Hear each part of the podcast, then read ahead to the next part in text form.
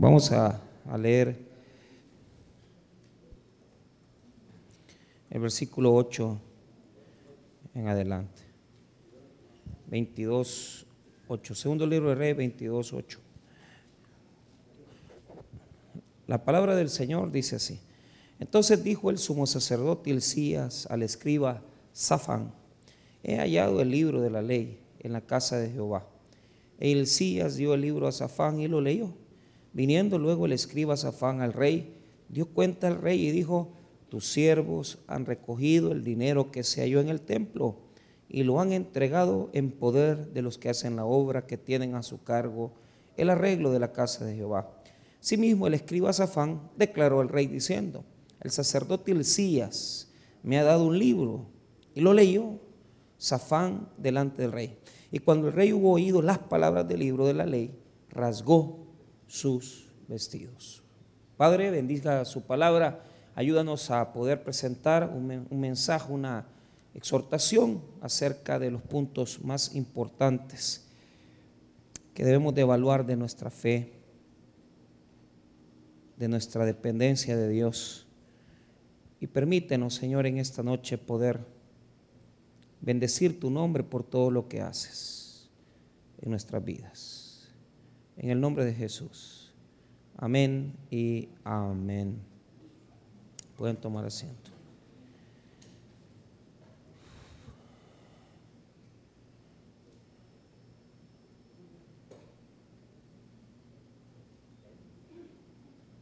Bueno, vamos a hablar de la reforma protestante. Eh, todos los años, cuando viene esta época, por lo menos dedico un mensaje a la reflexión de la reforma. Y es bien importante hacerlo porque la gente no sabe qué es la reforma. Y por eso es que yo, quizás esta es una lucha perdida, porque la iglesia no quiere oír esas cosas, no le interesa, eh, se, prácticamente desconocemos el proceso de, cómo se desarrolló ese, ese movimiento histórico, ¿verdad? Pero me preocupa porque todos los años, en esta misma época, acuérdense que la reforma se celebra el 31 de octubre, entonces es, como una contracultura porque eh, en la fecha que se celebra, ¿verdad? El Día de las Brujas, eh, Halloween, eh, realmente ese día la iglesia, eh, digamos, protestante, celebra la reforma. Entonces es, es, contracultural, o sea, nosotros lejos de, estar pensando en cosas de que, mire, vamos a, celebrar el Halloween o lo que sea, deberíamos estar recordando este evento magnífico, pero también haciendo reflexión. ¿Por qué? También en, estos, en estas fechas siempre me toca ir a, varias conferencias, a oír, ¿verdad? Y esta semana estuve en una conferencia de un doctor en, historia de la iglesia llamado Giacomo Gasset. Entonces, y, es interesante porque eh, él mismo se plantea lo que yo me planteaba. Yo le hice una pregunta al final y le dije, mire doctor, eh, ¿qué, ¿qué tiene que hacer la iglesia hoy en día para volver a, ese espíritu. Y fíjese que el Señor ha sido bueno conmigo y me, y me ha puesto carga porque estoy desde las, quizás desde las, bueno, me levanté como a las 5, desde esa hora estoy revisando datos, cosas, internet. Entonces fui revisando otra vez y, saqué algunos datos, ¿verdad?, que quiero transmitirles. Eh, el capítulo 22 del libro de Reyes habla de la reforma de Josías. Eh, para que ustedes sepan, eh, en, el, en, el, Antiguo Testamento se nos narra la historia de la monarquía de Israel. Entonces, la nación estaba prácticamente establecida bajo dos tipos de gobierno. Uno era el reino del norte, con capital en Samaria, y el reino del sur con capital en Jerusalén. La Biblia cuida los detalles porque a algunos se les olvida que la Biblia es un libro político. O sea, nosotros no podemos acercarnos a la Biblia a encontrar solo cosas espirituales. La Biblia toca elementos de carácter político. Cuando usted se acerca al libro de Samuel, usted va a encontrar teología política ahí. Y se va a dar cuenta que las mismas escrituras nos hablan de cómo la nación fue configurando su destino a través de los gobernantes. Es bien interesante, porque yo pensaría que todo gobernante debería leer el libro de los reyes, porque estamos en un tiempo donde a nivel mundial se, se está cayendo, ¿verdad? En, siempre hemos caído en demagogia, pero también estamos cayendo en la falta de una crítica y, eso es en el mundo, no es aquí, es todo el mundo, estamos igual. Porque la gente quiere quien le resuelvan los problemas. Y lamentablemente eh, esperamos quien lo resuelva de una forma equivocada. Porque el que tiene que resolver los problemas es usted, es yo. O sea, nadie le va a venir a arreglar su vida. Usted tiene que arreglar su vida. Entonces, arréglela, arreglémosla hagamos un esfuerzo y dejemos de estar fantaseando en el sentido de que no, eh, no, arreglemos cada uno nuestra forma de, caminar con Dios, caminemos bajo un horizonte diferente. Si hemos hecho las cosas mal hasta hoy, pues arreglemos la vida. Para eso estamos aquí. Y, fíjese que le voy a decir algo. Yo creo que la carga de transformar el, el país y la nación no es de los partidos ni del presidente, es de nosotros los evangélicos. Deberíamos de tomar un rol más relevante. Lamentablemente, los que se meten a política se les olvida que son evangélicos. Entonces, se olvidan de, adorar, de, tener un, constante acercamiento. Entonces, eh, le pasó al pastor Harold Caballeros en Guatemala. Él se metió a querer ser presidente y, y lamentablemente no logró. Se hizo canciller, le fue súper mal y era la iglesia más grande de Guatemala. Pero él decidió dejar el ministerio para meterse a política. Él se tenía que haber quedado pastoreando, porque él es ministro, pero hay personas aquí que pueden cambiar. Y yo tengo gente aquí que está en la alcaldía y, y conozco personas que han estado aquí que están en política hoy, pero tienen que acercarse a Dios. Entonces, en este libro al final casi, en el capítulo 22, aparece la historia de un rey. Diga conmigo, reyes buenos y malos. Mire, en el reino del norte, en el reino del norte prácticamente no, no hubo ningún buen rey. Entonces, y es bien interesante porque el proceso que nos narran los libros de Samuel y Reyes es que todo el rey que llegaba a, a Samaria era idólatra, adoraban otros dioses. Entonces, Fíjese que le voy a contar algo. El reino del norte cayó en el 721 antes de Cristo. ¿Y sabe usted por qué cayó? Cayó porque no obedecieron al Señor.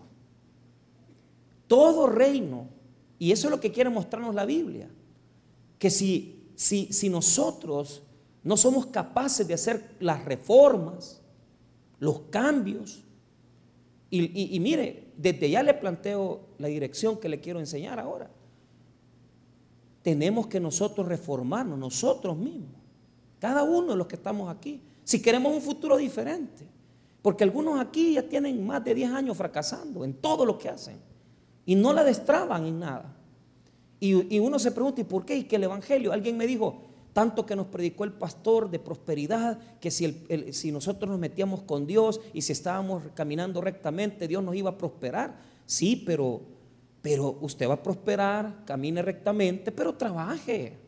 O sea, las transformaciones se van a dar en la medida que todos los que estamos aquí seamos agentes de cambio. Y comienza desde aquellos que tienen negocio, que, vendan, sean honestos vendiendo. Que si usted está en el puesto, en el mercado, usted venda lo que tiene que vender bien, sea honrado.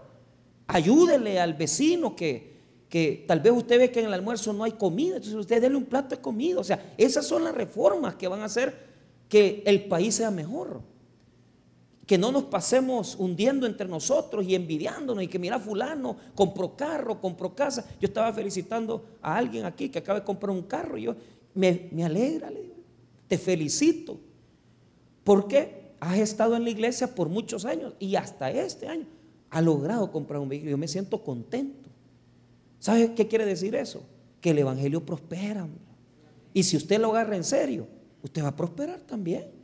Porque no todo, no todo, dígame bien, no todo usted va a cambiarlo así en, las cuestiones, eh, si usted se queda encerrado aquí.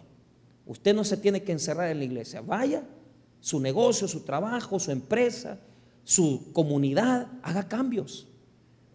Haga cambios. Entonces, en este momento ya había caído Samario en el 721 por los asirios. Y Judá va a caer. Pero Judá va a caer en el 585 antes de Cristo. Pero va a caer en manos de los babilonios. Y esto ya se lo he contado porque esta es historia. Pero ¿por qué va a caer? ¿Sabe por qué? Porque el templo del Señor está lleno de inmundicia. Diga conmigo inmundicia. Mire, habían metido la imagen de una diosa pagana, habían metido prostitutas y prostitutos al templo. Y ahí estaban los que miraban las estrellas y se dedicaban a la, adoración de ese tipo de cosas. Cuando al templo del Señor entra inmundicia, cuando al templo del Señor entra idolatría, eso no tiene futuro. No tiene futuro. Y yo quiero que usted como creyente se defina. Primero, usted no es católico, usted es evangélico. Eso es lo primero que le quiero decir. Segundo, nosotros somos una iglesia de corte bautista, no provenimos directamente de la reforma protestante, pero, pero tenemos categorías teológicas de la reforma. Pero cuando la gente, ¿y usted de qué religión? Aquí la gente ni, ni sabe, ni son ni chicha ni limonada. Y, hasta, hasta dice, no, yo de vez en cuando voy al altar, pero si me invitan a una misa también voy. Dice, está, bien, pero, pero está bien que vaya si sabe a lo que va, pues. Pero aquí andan unos que andan en las dos cosas. Entonces, no andan en nada. No andan en nada defínase. ¿Por qué? Porque si usted no se define, usted va a andar así como esta gente. ¿Y cómo andaba esta gente? Que si le decían, aquí hay un ídolo, ahí él lo adoraba. Que si le decían, aquí está la diosa fulana, ahí él lo adoraba. Y no así somos, pues. Si mañana nos ofrecen algún pistillo más y por pasar un papel, a veces cedemos a esas cosas. Si el día de mañana me toca mi, culto, mi servicio, cosa que yo no critico si usted va a, las películas, porque yo voy al cine también. Al estadio casi no voy, pero también yo creo que, que de vez en cuando hay que ir, pero, pero cambiar un día de culto por ir al, al estadio, no, eso no lo haría. Ahora, tampoco me crea a mí radical, lo que sucede es, lo que pasa es que mucha gente no está ni aquí ni allá hay que definirse. Y la reforma nos ayuda a definirnos. Diga conmigo, definámonos. ¿Por qué? Porque si usted va a, estar, va a tener en el templo a medio Dios, y usted va a poner ahí su sexo, usted va a poner su fornicación, usted va a poner su, su vida desordenada, no funciona, hombre. Usted está destinado a que nunca usted va a honrar a Dios con su vida. ¿Por qué? Porque tiene astarte porque tiene al sacerdocio pagano ahí. Eso no sirve. Sacerdotes comprados, no. Es decir, una espiritualidad que no se define con Dios. Y, quiero decirle que, solo para que tenga una imagen de lo que había en el templo, mira lo que había en el templo, verso 4, en el 22.4, mira lo que dice. Entonces mandó el rey al, al sumo sacerdote Hilcías a los sacerdotes de segundo orden y a los guardianes de la puerta, que sacasen del templo de Jehová todos los utensilios que habían sido hechos para Baal, para Acera y para todo el ejército de los cielos, y los quemó fuera de Jerusalén en el campo de Cedrón, e hizo llevar las cenizas de ellos a Betel, y quitó los sacerdotes idólatras que habían puesto los reyes de Judá para que quemasen incienso. En los lugares altos en las ciudades de Judá y en los alrededores de Jerusalén, y asimismo a los que quemaban incienso a Baal, al sol, a la luna y a los signos del zodíaco y a todo el ejército de los cielos. Hizo también sacar la imagen de acera. Mire, tenían una diosa ahí, una imagen, fuera de la casa de Jehová, fuera de Jerusalén, al valle del Cedrón, y la quemó en el valle del Cedrón y la convirtió en polvo, hecho polvo sobre los sepulcros de los hijos del pueblo. Además derribó los lugares de prostitución idolátrica que estaban en la casa de Jehová, en los cuales tejían las mujeres tiendas de acera. Hasta ahí vamos a leer. Mire, cuántos cultos paganos. en la casa del Señor, eh, la casa del Señor estaba destruida, descuidada, porque habían metido la diosa pagana ahí. Habían metido la adoración al zodíaco. Habían metido la prostitución idolátrica. La pregunta que le voy a hacer es, ¿qué ha metido usted en su iglesia? ¿Qué ha metido usted? ¿Qué es lo que tiene ahí adentro? Hablemos, voy a, voy a hablar anacrónicamente, es decir, voy a tomar base de aquí para dar tres ejemplos de cosas que se han metido en la iglesia. Uno, la, adoración a la, a la diosa madre eso ya viene en la iglesia por siglos, desde que nos conquistaron los colonizadores, tenemos el mismo, el mismo rito de adoración a la diosa madre. Usted ya sabe quién es. Y eso existe. Y eso existe. Hablemos de otro culto, que, de otra cosa que se ha metido en, las cosas de la iglesia. E, eso no estaba al principio de la iglesia. La adoración a, a las imágenes. Eso se metió rapidito. Se metió rápido. Ahora, quieren que yo sea crítico con la, iglesia evangélica. ¿Qué hemos metido en la iglesia evangélica? Nosotros criticamos al católico porque tienen la, idolatría a los santos, que tienen la idolatría de aquí. Sí, pero ¿y nosotros no tenemos idolatría al sexo? Pues? Y no ahora hasta pastores homosexuales hay. Pues. Montón de sacerdotes pedófilos. Un montón de pastores que son homosexuales. La iglesia Hilson, que es una de las más prominentes en, alabanza, en, cultos que había, ahí salió que los, líderes de la banda eran homosexuales los dos, se casaron. Vaya, dije. Así estamos en el Taber también, Dios guarda. No, gracias a Dios, el Ministerio de Alabanza está, está ahorita trabajando para dar una buena adoración. Pero, pero, pero así es. Así es. Y yo conozco gente que se ha metido en eso. ¿Por qué? Mire cuántas cosas hemos metido en la iglesia. Mire cuántas cosas hemos metido en la casa de Dios. Hablemos así, pero la neta. Adulterio. El si usted mete adulterio en la iglesia, le funciona. Si usted quiere luchar para dejarlo. Pero si usted si usted no quiere luchar para dejar el adulterio, no funciona, porque no va a estar usted viviendo con dos mujeres. Y usted, hermana, no va a estar permitiendo que su pareja esté viviendo con, dos personas. ¿Cuántos aquí hemos metido a la iglesia? Nuestros dioses, nuestras imágenes. Y, y tenemos nuestra propia manera de adorar, Venimos cuando queremos, nos congregamos cuando se nos ocurre. Eso, eso no es correcto. Eso no es así. Lo más importante en la vida del cristiano es adorar a Dios. Pero no es cuando yo me acuerdo o puedo. Es que este es Dios, es el Señor, es el que te da la vida, el que te da tus hijos, el que te da tu casa, el que te mantiene saludable, el que te ha dado todo lo que tenés. ¿Crees tú que no tenés que adorarlo y agradecerle todos los días de tu vida? Todos los días de tu vida deberías de estar aquí, adorando a Dios. No, no es así. No es así. Entonces nos hemos hecho especialistas en qué? en mantener a la diosa Astarte y el cristianismo maltratado que tenemos, las dos cosas a la misma vez. Las dos cosas las llevamos a la paz. Allá que esté Astarte. Yo, yo aquí me congrego, sí, pero, pero yo ahí llevo mi vida. Me, me acuesto con, de vez en cuando tengo, yo, yo soy mujer, yo soy varón, yo tengo necesidades, necesito acostarme con alguien, pero eso no, no, no podés llevarlo a la par, hombre. No puedes llevarlo a la par. No puedes tener a estarte en el templo y, estar adorando al Señor aquí. No se puede. Tenés que sacar todas esas abominaciones de tu vida.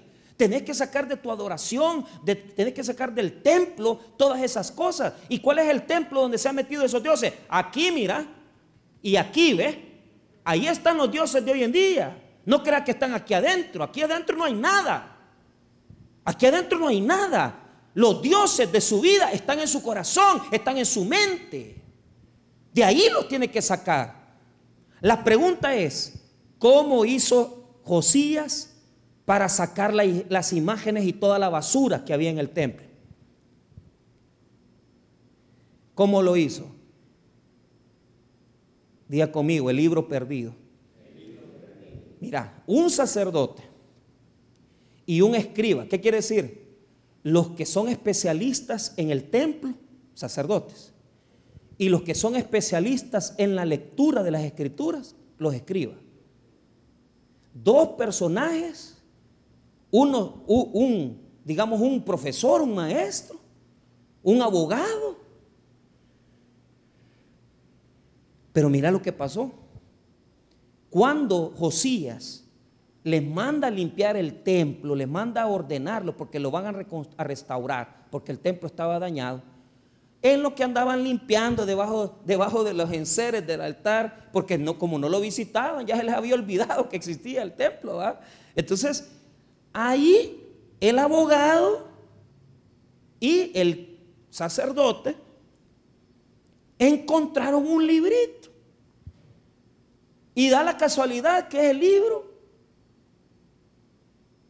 de la palabra de Dios. ¿Cómo es posible que haya un sacerdote? ¿Cómo es posible que haya un, escribano, es decir, alguien que se dedica a la lectura de la Biblia? Y no sabían lo que era. Miren lo que dice el versículo. Cuando le llevaron la noticia al rey Josías, le dijeron, Josías, hemos encontrado un librito, como que fuera Paquín el que hallaron. Vean lo que dice el versículo 10, 22, 10, retroceda. Miren lo que hallaron en el templo. Asimismo, el escriba Zafán, es decir, un estudioso de las escrituras, mire, declaró al rey diciendo, el sacerdote Elías me ha dado un libro y lo leyó Zafán delante de quién? O sea, no sabían. Un libro, dice el texto hebreo, el, el texto español, lo mismo, un libro. O sea, un, un texto que no lo habían leído por 70 años. ¿Sabe por qué? Porque el papá de Josías, el rey Amón, y el abuelo de Josías Manasés, los dos eran idólatras. Por eso se les había olvidado el libro de la ley. Yo le hago una pregunta a usted, hermano, hermana, ¿Usted lee la Biblia en su casa? ¿Usted le enseña su Biblia en el altar familiar a sus hijos? Ayer estaba predicando el pastor Junior en, en, San Miguel, en el tabernáculo de oración del pastor Ramón Barrera. Y mire, ya nos había contado nosotros, cada vez que iban a comer, a almorzar con el pastor fundador, leían un texto de la palabra de Dios antes de comer. ¿Sabe por qué, hermano? Porque la palabra de Dios no regresará vacía. Pero usted, ¿a dónde tiene la Biblia? Debajo del asiento del carro. ¿Mm? Cuando llega a la oficina, la engaveta. Una gran gaveta que tiene. Ahí la zampa, para que nadie la vea. ¿Y, y la Biblia dónde la tiene? Si es que la Biblia no es, para andarla en el brazo tampoco. La Biblia es de andarla en el corazón para que no se te metan los ídolos. En la mente para que no se te metan los malos pensamientos. En el alma para que aprendas que cada día se adora al Señor con amor, con pasión, con entrega, no con esa forma que tú tenés en fría que cuando te conviene, que cuando querés, ahí agarras la Biblia. No, Señor, la Biblia se agarra todos los días de la, de la vida, porque la palabra de Dios dice, todos los días meditarás en Él si quieres ser una persona victoriosa. ¿Qué le dijo Dios a Josué? Esfuérzate y sé valiente. Todos los días meditarás en el libro de la ley. De día y de noche. Lo que menos hace la gente evangélica, ¿sabe qué? Es leer la Biblia. No lo hace. No lo hacemos. Mucho menos meditarla. No lo meditamos. Por eso es que estamos llenos de inmundicia. Por eso es que se nos mete en el corazón amar, enamorarse de un hombre casado. Por eso es que se nos mete andar cortejando señoras casadas. Por eso es que se nos mete andar detrás del dinero mal habido. Por eso es que, estamos como el templo de Jerusalén. ¿Cómo estaba el templo de, de Jerusalén? Descuidado, olvidado, lleno de dioses, lleno de paganismos lleno de fornicación, lleno de zodíaco. Hermanos, la palabra de Dios tiene que volver a nuestra vida, al lugar que le pertenece. Tiene que ser importante la Biblia para nosotros. Por eso no desperdiciamos el tiempo cuando nos venimos a congregar. Porque estamos, ¿qué estamos haciendo aquí? Sacando los ídolos, hombre. Quitándonos las, las pasiones desordenadas. Porque cuando venimos, escuchamos la palabra, nos llena la presencia del Señor, no hay espacio para dos cosas. Porque o te llena la presencia de Dios o te llena la presencia de la maldad. Pero yo te digo algo de todo corazón. Si comienzas a apasionarte por la palabra de Dios y comienzas a meterte en, en, el corazón la Biblia y comienzas a apasionarte por la predicación, en tu corazón no va a vivir dos dioses. Porque el único y verdadero Dios que merece alabanza y adoración es Jesucristo. Él es el que va a estar aquí. Él es el que va a dominar tu vida. Él es el que va a dominar tus pensamientos. Él es el que va a dominar tu economía si tu economía anda quebrada. Yo fui la semana pasada a inaugurar un, local nuevo. Yo le dije, qué gloria a Dios. No vale menos de 100 mil dólares, hermanos. Poner fundamento aquí, vamos a dar acción de gracias. Y vamos a abrir la Biblia. Y vamos a consagrar este lugar porque aquí no se van a hacer negocios chuecos, aquí no se va a hacer movida, aquí se va a servir se va a trabajar, se le va a dar trabajo a la gente, porque en Cojute necesitamos más fuentes de empleo para que ya no viajemos a San Salvador. Nosotros tenemos que poner más fuentes de empleo aquí, para que ya no salgamos y que seamos un polo de crecimiento y desarrollo. No estar esperando que allá en San Salvador, y pues que en San Salvador, si el negocio está aquí en Cojute, pues, ¿ah? que no te alcanza Cabaña, ¿ah? que no te alcanza hasta San Vicente. Pero desde que en la, mire, ¿por qué cree que se llama ciudad leal? Vaya e investigue.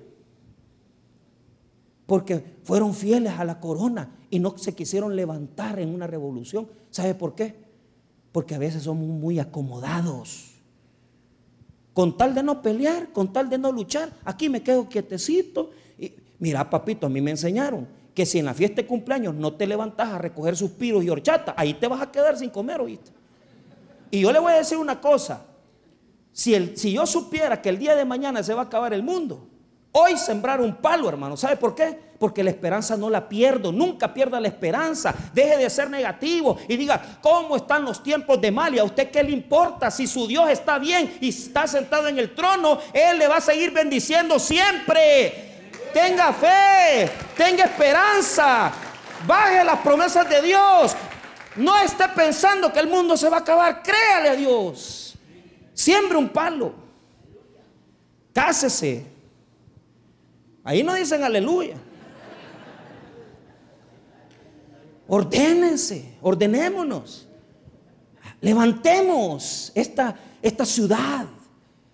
Fíjense la fama que tiene de ser fiel, leal a la corona. Por Dios, hermano. Porque no querían pelear. Pero nosotros no tenemos que ser así. Peleemos en contra de la inmundicia. Peleemos en contra de nuestra desobediencia. El libro de la ley lo hallaron, pero no lo habían leído en 70 años, hermano. Y hasta que se lo leyeron a Josías, Josías, diga conmigo, se arrepintió. Dijo, Josías dijo, es que no en todos los corazones se encuentra un corazón suave, porque usted tiene que tener una suavidad para recibir la palabra.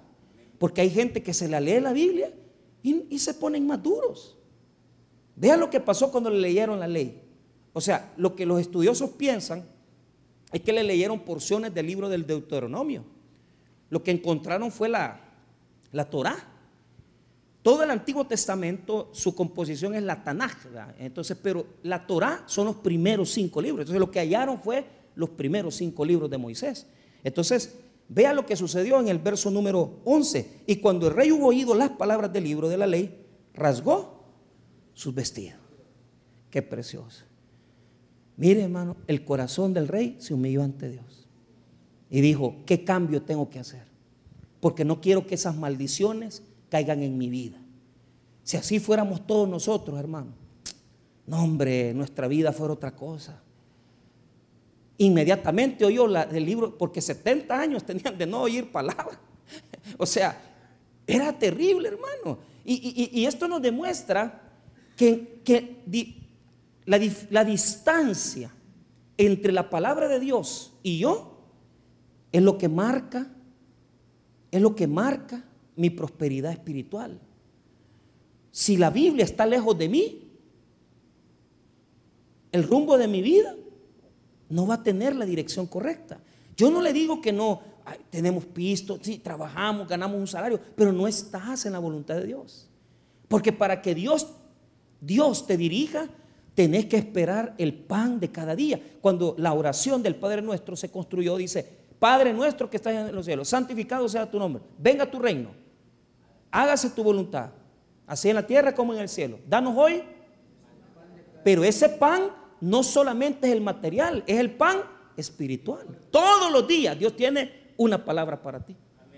No hay día de Dios que no hay una palabra. Por eso cuando yo me levanto y digo, Señor, dame una palabra. Y voy, estoy leyendo ahorita Proverbios y Santiago. Y ahí estoy con el libro de con la epístola de Santiago. Vaya, hablame, Señor. Hablame. Y al Señor rápido, el Espíritu Santo, cuando voy leyendo ahí, me va iluminando. Ay, esta semana el proverbio me ha andado agarrando por todos lados. ¿Por qué? Porque me ha hecho reflexionar. Me ha hecho reflexionar en mi responsabilidad, en mis desobediencias. Ahora, el rey eh, le encontraron el libro y lo leyó y se humilló. Eso es lo que Dios quiere. Disposición. Fíjese que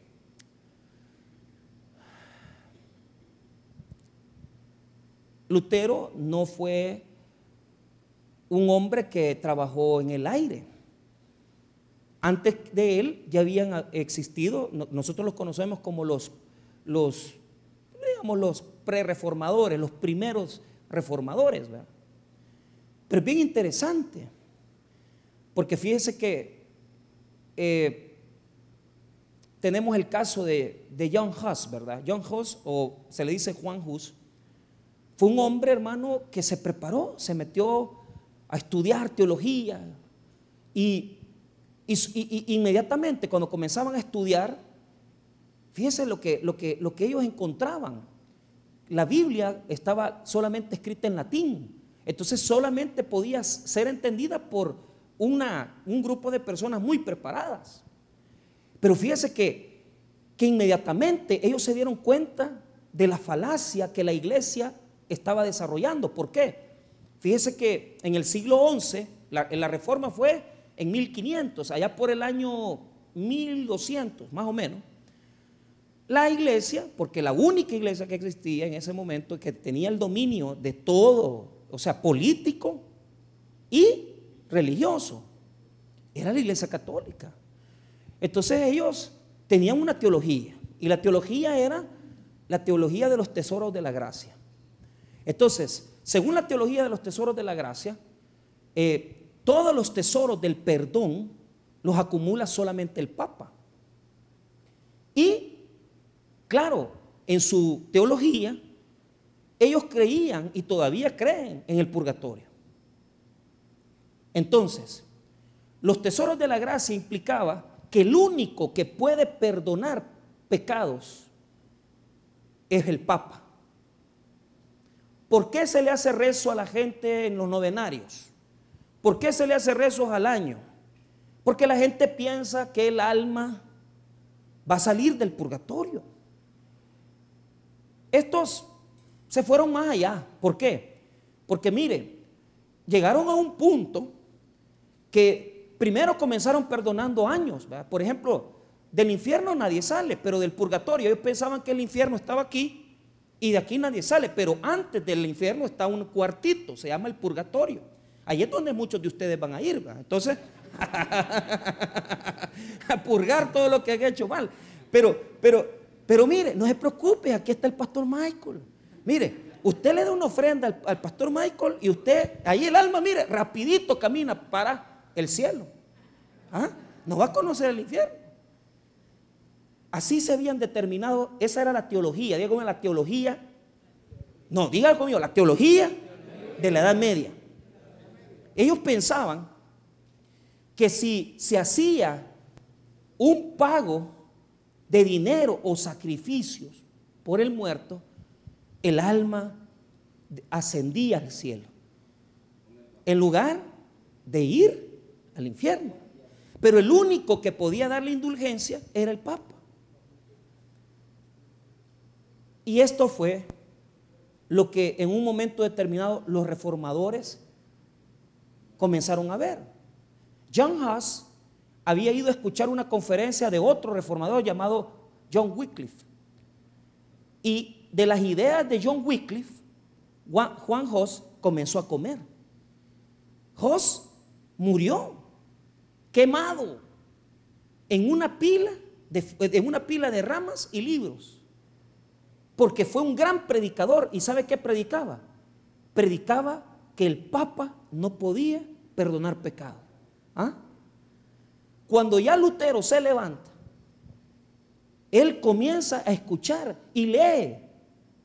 Al principio, Lutero negó haber leído escritos de John Huss, pero ya de entrado en la reforma, declaró que todos teníamos que ser como John Huss.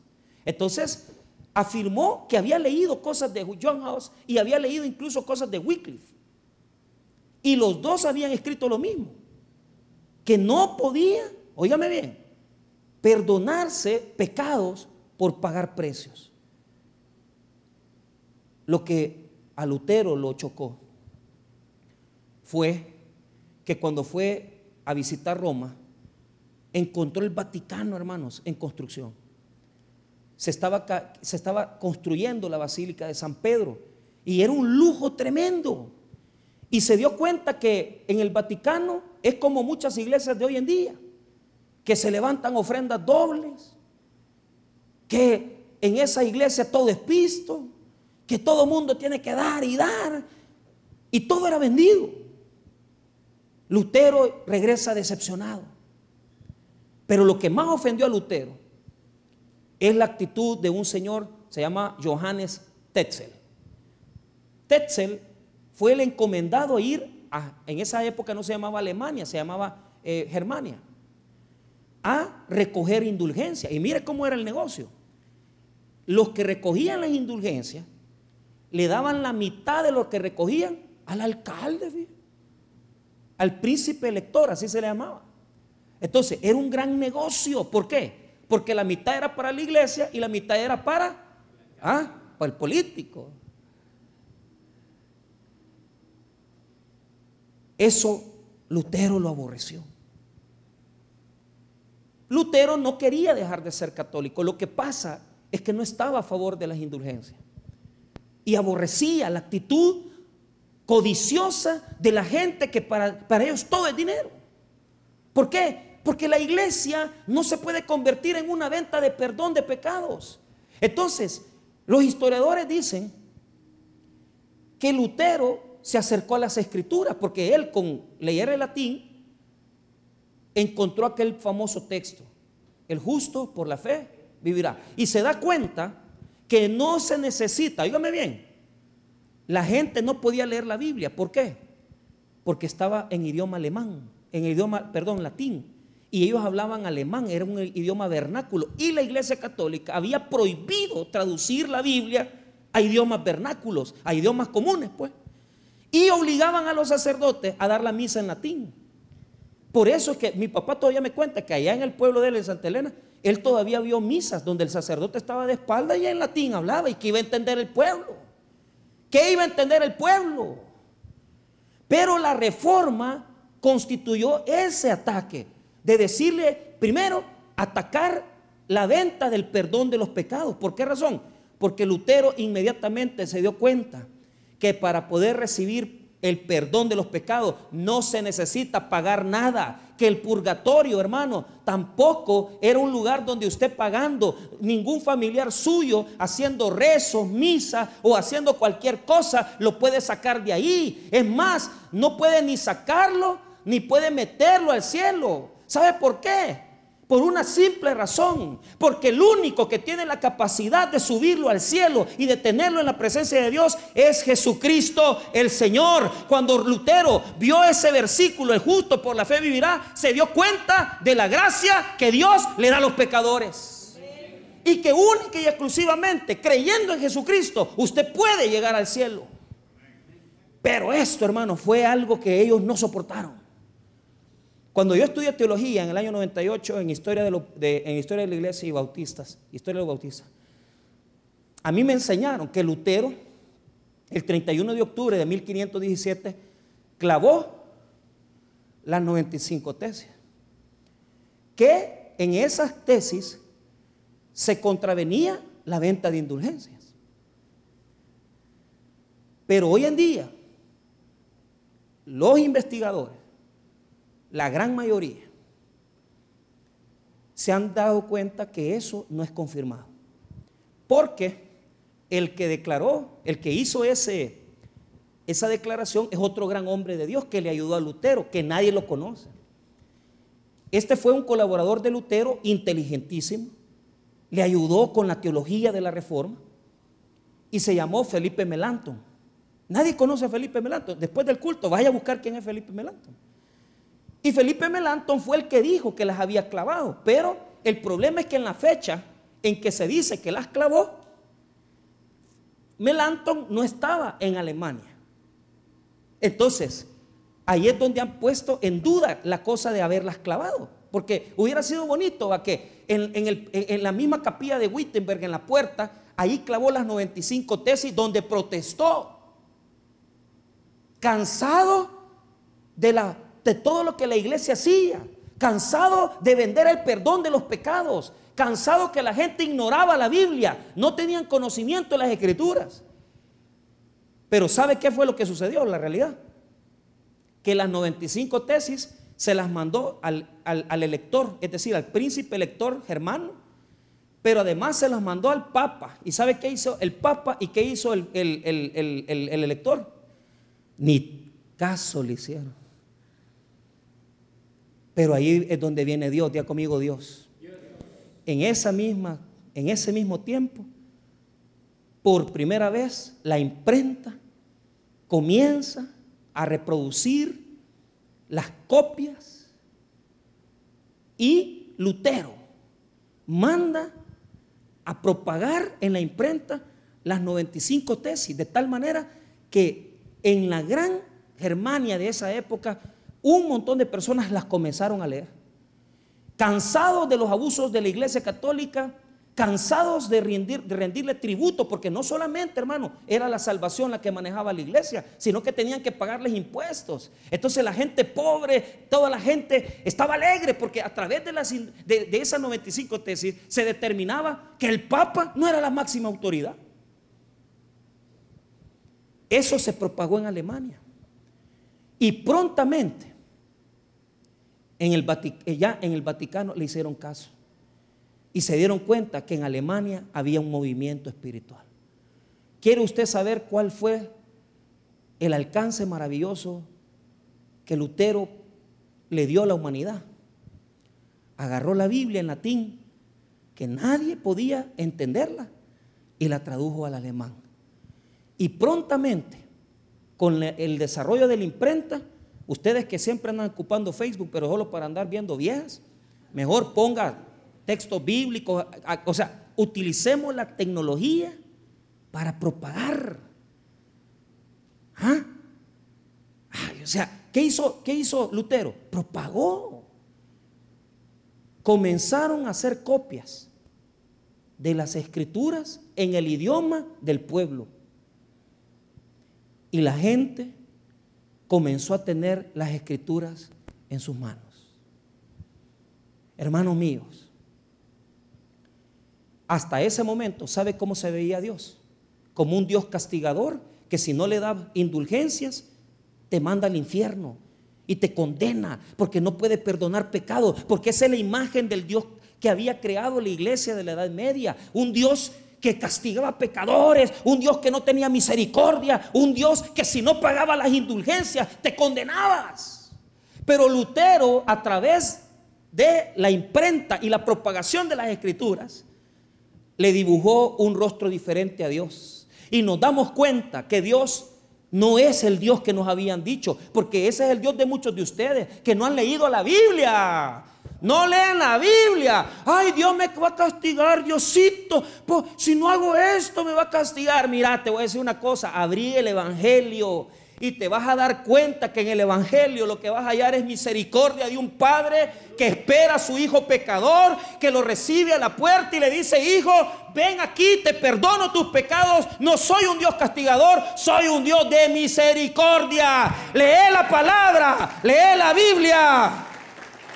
Y te vas a dar cuenta que te han dibujado un Dios diferente al real de la Biblia.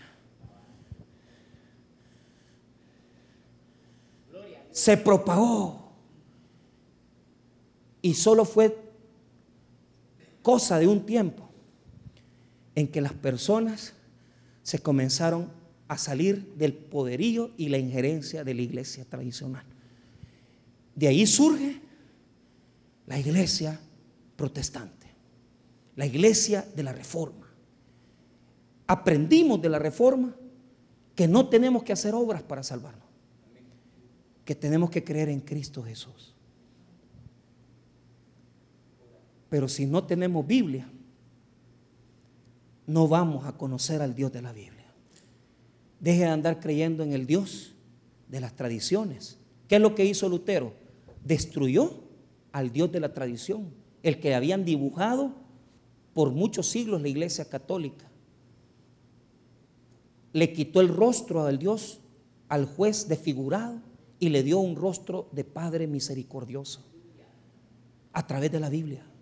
Por eso, hermano, yo me apasiono. ¿Sabe por qué? Porque estoy convencido que si queremos una nueva reforma, ¿sabe qué tenemos que hacer? Todos nosotros tenemos que leer más la Biblia. ¿Y sabe qué? No voy a descansar hasta que sea presidente. Ah. No voy a descansar hasta que, tengamos un seminario aquí. Porque no solamente es de darle Biblia a la gente, de enseñarle a leer la Biblia a la gente. Porque la gente no sabe leer la Biblia. No voy a descansar hasta que se levante un instituto en este lugar y nos permita comenzar a formar nuevos líderes, gente que lea la Biblia. Los laicos tienen que seguir adelante. Las comunidades tienen que seguir adelante. ¿Por qué? Porque está la diosa Astarte en el templo. Porque está el Dios Baal en el templo. Porque hoy en día la iglesia evangélica se ha acomodado. La iglesia evangélica no lee la Biblia. Estamos peor que antes porque antes eran analfabetas. No podían leer. Pero hoy sí sabemos leer. Pero no queremos leer la Biblia. Y sabe lo peor de todo. Que todos aquí podemos tener una Biblia y no queremos tener una Biblia. Despreciamos las escrituras y se nos olvida que en ellas, en ellas encontraremos a Logos, a Jesucristo, la palabra de Dios. Hermanos, les reto y les animo a que hagamos una reforma espiritual, una reforma en la cual vayamos encontrando los dioses que se han ido metiendo en nosotros y comencemos a sacar a través del conocimiento de la Biblia aquellas cosas que no son gratas a Dios. ¿Cómo podemos estar en el espíritu de la reforma? Démosle Biblia a la gente, enseñémosle Biblia a la gente, prediquemos el Evangelio, abramos más comunidades de fe. Uno de mis deseos para este año es dejar el culto de jueves porque quiero abrir más comunidades. Pero a mí me encanta cuando los niños tienen la Biblia en sus manos, porque eso es lo que va a cambiar la vida de los niños y el futuro de esta nación. Y si nosotros como iglesia evangélica leemos la palabra y enseñamos la palabra, nosotros con nuestros propios ojos veremos el renacer de una nación en donde la mayoría de este pueblo ya no es católica. Ya no, hermanos. Cuando yo me convertí en 1996, el catolicismo todavía tenía una gran preponderancia. Pero hoy en día, aunque el catolicismo aún es más grande, la iglesia evangélica se ha propagado y ya no la pueden parar. Y mi deseo es verlos a ustedes bendecidos, llegando a puestos, a lugares donde yo no puedo llegar, pero donde ustedes pueden llevar el Evangelio de Jesucristo. Creamos en una reforma donde llevemos el conocimiento de la Biblia a lugares donde no hemos llegado, a la política, a la medicina, a las ciencias, a la abogacía, hombres y mujeres de Dios que conocen a Cristo y la palabra de nuestro Señor y Salvador. Hace 60 años, ¿cómo íbamos a ver un médico evangélico? ¿Cómo íbamos a ver un abogado evangélico? ¿Cómo íbamos a ver profesionales? ¿O cómo íbamos a ver gente de oficios? No había. Pena daba ser evangélico. Pero ahora sus hijos, sus descendientes, tienen una gran responsabilidad, que es llevar el Evangelio a donde no ha llegado todavía. Y en la medida que vayamos enseñándole a los niños la Biblia, Dios no nos va a dejar avergonzados, porque nuestros chiquitos en 30 años van a ser el futuro de esta nación. Y no van a estar mal, van a estar mejor que nosotros. Porque Dios tiene misericordia del pueblo que lee la palabra de Dios. Vamos a orar, hermanos. Padre, te damos gracias por tu palabra, gracias por tu misericordia. Bendíganos, Señor. En el nombre de Jesús.